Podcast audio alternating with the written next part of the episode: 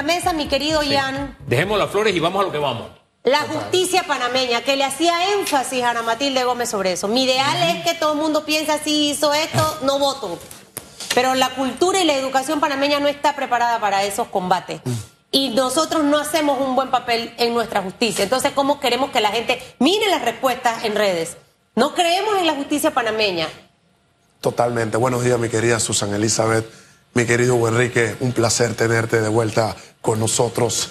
Eh, espero que hayas disfrutado. Buenos días a nuestros queridos y fieles televidentes, radioescuchas, a las personas que nos siguen a través de las plataformas digitales y a nuestro maravilloso equipo de producción que nos permite estar un día más con pasión, análisis y objetividad. Mi querida Susan Elizabeth, no se cree en la justicia por un punto fundamental y es el siguiente. La corrupción, como siempre hemos indicado, no es la causa de los males que nosotros tenemos. La justicia no es mala sobre pretexto de que existe a priori la corrupción.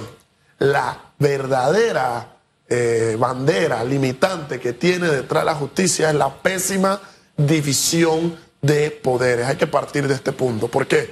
Porque recordemos que el sistema de justicia que tenemos, ¿quién nombra al mayor cargo judicial de nuestro país? ¿Quién nombra a los magistrados de la Corte Suprema de Justicia? Un presidente que si efectivamente tiene el amor de un órgano judicial, eh, legislativo, pues lo ratifica. Así que aquí es un nombramiento a dedo. Olvidémonos que los nombramientos de los magistrados parten aquí efectivamente de consideraciones éticas, morales, de todo ese desempeño que han tenido en la práctica, sino que a dedo aquí se elige un magistrado y un órgano legislativo lo ratifica. Entonces, ¿quién nombra a un procurador general de la nación o quién nombra al procurador de la administración? un presidente. ¿Qué estamos viendo? La carencia o la falta efectivamente de objetividad al nombrar nombramientos o al tener nombramientos en materia judicial incide en la pésima repartición de poderes. ¿Y qué me da la razón? Nosotros hoy en día ni siquiera tenemos un procurador de la nación. Tenemos una persona cumpliendo un cargo interino porque claro, si hace algo que yo efectivamente le encomiendo, pues se queda. Pero en el momento en el que no vaya acorde con mis ideales o no vaya con aquello que yo pretendo profesar, pues tomo el sartén por el mango y lo saco, lo tiro. Entonces, ¿cuál es la problemática en la que nosotros efectivamente nos venimos a encontrar?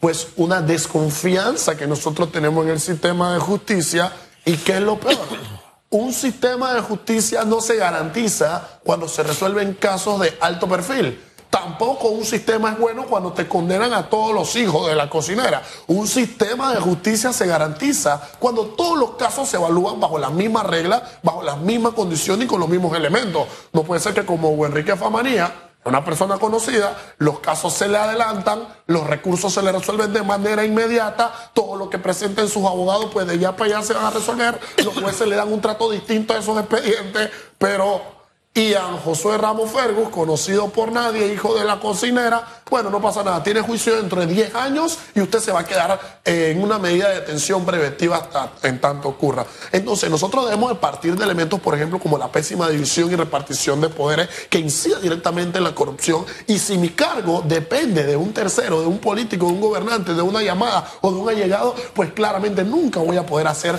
lo correcto. ¿Qué es lo que hace cada administración? Nombra magistrados. Así es. Después administración sale y esos propios magistrados responden a los intereses de quienes los nombraron.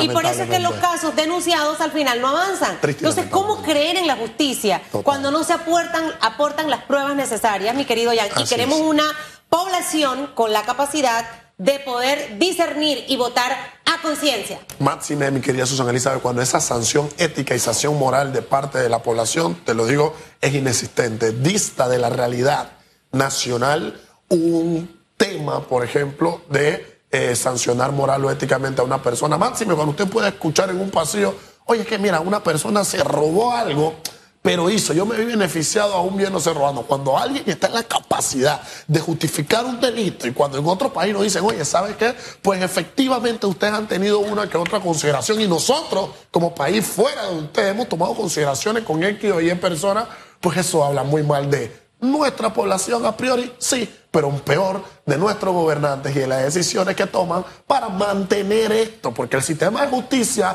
no está mal porque sí, el sistema educativo en Panamá no está mal porque sí, está así porque quienes nos gobiernan han tomado la mala decisión de mantener ese status quo para seguir sosteniendo una casta política insostenible y pues que nosotros sigamos respondiendo a esos intereses, a esas dependencias y pues tener un clientelismo que se encuentra justificado y pues efectivamente los riesgos y los establecimientos y los parámetros de la sociedad no se encuentran debidamente constituidos. Presidente, quisiéramos seguir conversando con usted, pero el tiempo se nos El acabó. se nos va. Es que, es que Pero nos, nos portamos mal hoy. Sí, hoy, hoy no. De pasiones vivimos los seres Pero humanos. te prometo que, que la próxima vez no nos portamos vamos mal. Me gusta, sí. me gusta escuchar tus análisis porque eres un joven eh, que tiene una visión de vida complementaria. O sea, la juventud, pero también la experiencia y quizás la guía de padres, amigos. Y eso te hace tener una referencia hacia donde debemos llevar. Ojalá nosotros tuviéramos ese nivel de educación que nos merecemos los panameños eh, preparar a nuestra gente, de verdad. Pero mientras no nos preparen, usted prepárese solo. Váyase a Google, váyase a la página de la que hablamos ayer aquí para ver el desempeño de los diputados, a ver si los reelige nuevamente. Haga esa, esa investigación exhaustiva.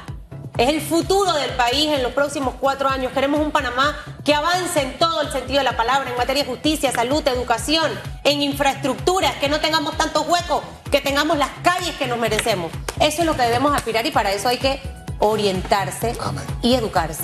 Hay un valor añadido y es que usted es colaborador de la justicia. Los abogados son colaboradores de la justicia. No deben ser encubridores. Amén. Eso es importante. Gracias por la sintonía. Mañana, primero Dios, volvemos a estar juntos otra vez. De aquí entonces nos regalamos el mejor jueves de nuestras vidas. ¿Le parece? Bendiciones. Esto fue Radiografía